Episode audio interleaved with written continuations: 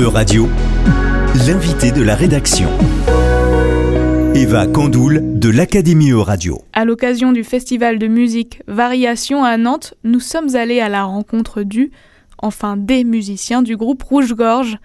Le groupe initié par Robin Paulinier a en effet beaucoup évolué, car Ronan a rejoint Robin pour former ce duo électrique. Robin m'a proposé euh, de jouer en live avec lui pour en quelque sorte arranger, orchestrer avec des machines euh, et des séquenceurs euh, pour qu'il y ait du live en fait, où je joue de la basse ou des claviers, des choses comme ça, et je fais un peu office de backing band pour la musique de, de Rouge Gorge. Du coup, c'est une formule qui est nouvelle quoi. Avant, toi t'as fait des concerts en solo depuis des années quoi. Puis là, c'est un peu la new team quoi. Ouais, oui, c'est tout nouveau. Bon, c'est peut-être moins, euh, moins romantique, mais euh, c'est un peu né aussi parce qu'il y avait, quand il y a eu les confinements et tout, ça a été euh, évidemment très compliqué de faire des concerts et tout. Comme j'étais en solo depuis longtemps, et que ça faisait longtemps que j'avais envie bah, d'avoir quelque chose qui est un peu plus vivant, enfin où il y a plus de choses qui jouent sur scène. Du coup, j'avais demandé à Ronan s'il pouvait m'assister et on se connaissait à des études et tout. C'était assez pratique. On avait déjà en plus fait un peu ces exercices-là quand on était à l'école, de jouer sur les morceaux des autres et tout. Comme un retour en arrière? Enfin, Moi, je voyais ça un peu plus comme une suite, quoi. Comme ouais, c'est carrément, c'est ça. Comme si on continuait à qu'on avait pas la structure de l'école qui était street quoi. Des sons influencés par la musique allemande, Robin Paulinier nous en parle. Je sais que ça vient en partie euh, pour la, pour la musique vocale, je pense que ça, ça vient justement de quand j'ai pris des cours de chant, euh, de musique euh, lyrique très vite, dans les répertoires qu'on me proposait, je choisissais des répertoires de, de leaders, soit de Schumann. C'est un peu là où j'ai découvert Bach et tout. Il y avait un truc qui se retrouvait un peu dans les manières de faire les mélodies, dans les rythmiques. On appelait ça la musique romantique. Le romantisme allemand, c'était quelque chose de très très grave et un peu violent, et en même temps bah, qui, est, qui est lié au sentiment et aux choses comme ça.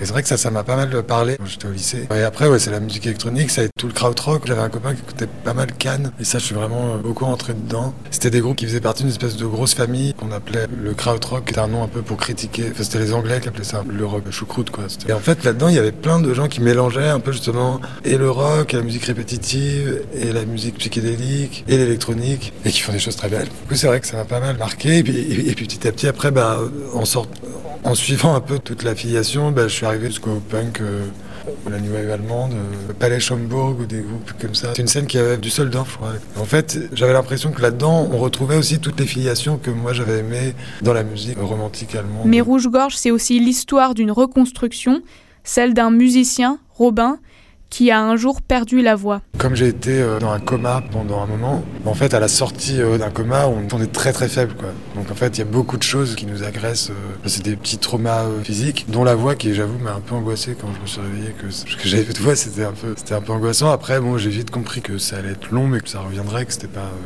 c'était pas définitif. Quoi. Surtout que c'était pas que mon petit travail, c'était aussi une source de plaisir et, de, et qui était gratuite, et qui était.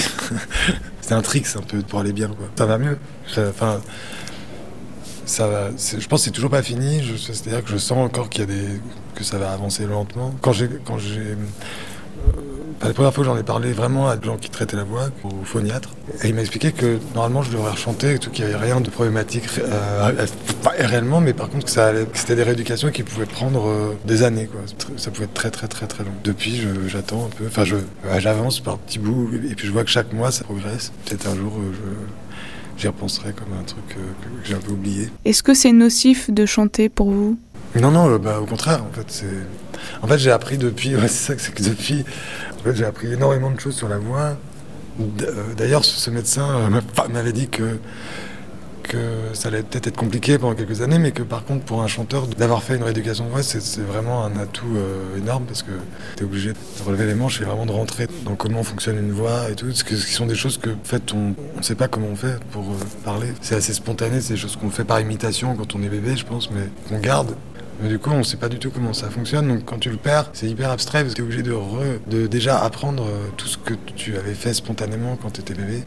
Il a donc fallu tout reconstruire ou plutôt déconstruire. En fait, il fallait tout recomprendre euh, comment comment ça marche une voix. Et, comme, et oui, il a fallu aussi désapprendre euh, beaucoup de choses que j'avais réappris un peu à la hâte euh, quand je pouvais plus parler pour m'exprimer, juste pour pouvoir communiquer avec d'autres gens. J'avais des gestes qui n'étaient pas les bons et rien de plus long que de désapprendre des gestes qu'on a réappris. Mais c'est très intéressant, par contre, j'apprends énormément de choses. Je, revois ma, mon ancienne prof de chant de quand j'étais petit.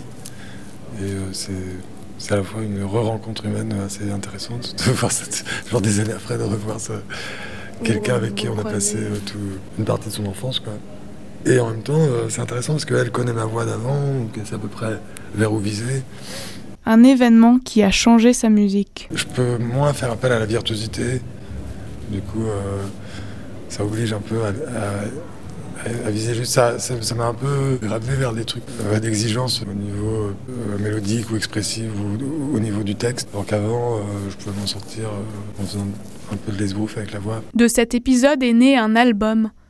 René, comme pour Renaissance. Je sais pas si la maladie elle est vraiment dans ce disque, mais en tout cas, ça m'a mis dans un, truc où j'étais un peu en pause par rapport au rythme de ma vie. Et puis aussi, ça m'a donné plein de nouvelles expériences que j'avais à traiter à ce moment-là, sur le corps, sur les autres, sur euh, le fait de se presser, cette espèce de, rythme, un peu quand on est dans la vingtaine, où on nous dit beaucoup que si on loupe le train, euh, ce sera foutu, que je pense complètement faux. En fait, je me suis rendu compte de plein de trucs comme ça, des injonctions de vie un peu. Et puis, surtout, ça m'a donné un espace énorme avec plein de choses en tête, puis plein d'émotions, plein de trucs. En fait, c'est un disque qui est venu plus vite que mon premier album, qui est de compilation de plein de morceaux qui sont venus en- sur une très longue période. Alors que cet album-là, il a été fait à la maison en un an, enfin un an et demi, de tout, de, l'écriture à la sortie euh, du disque.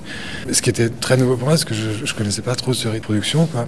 C'était Robin et Ronan, les musiciens du groupe Rouge-Gorge. C'était l'invité de la rédaction de Radio. Retrouvez dès maintenant les podcasts de la rédaction sur euradio.fr.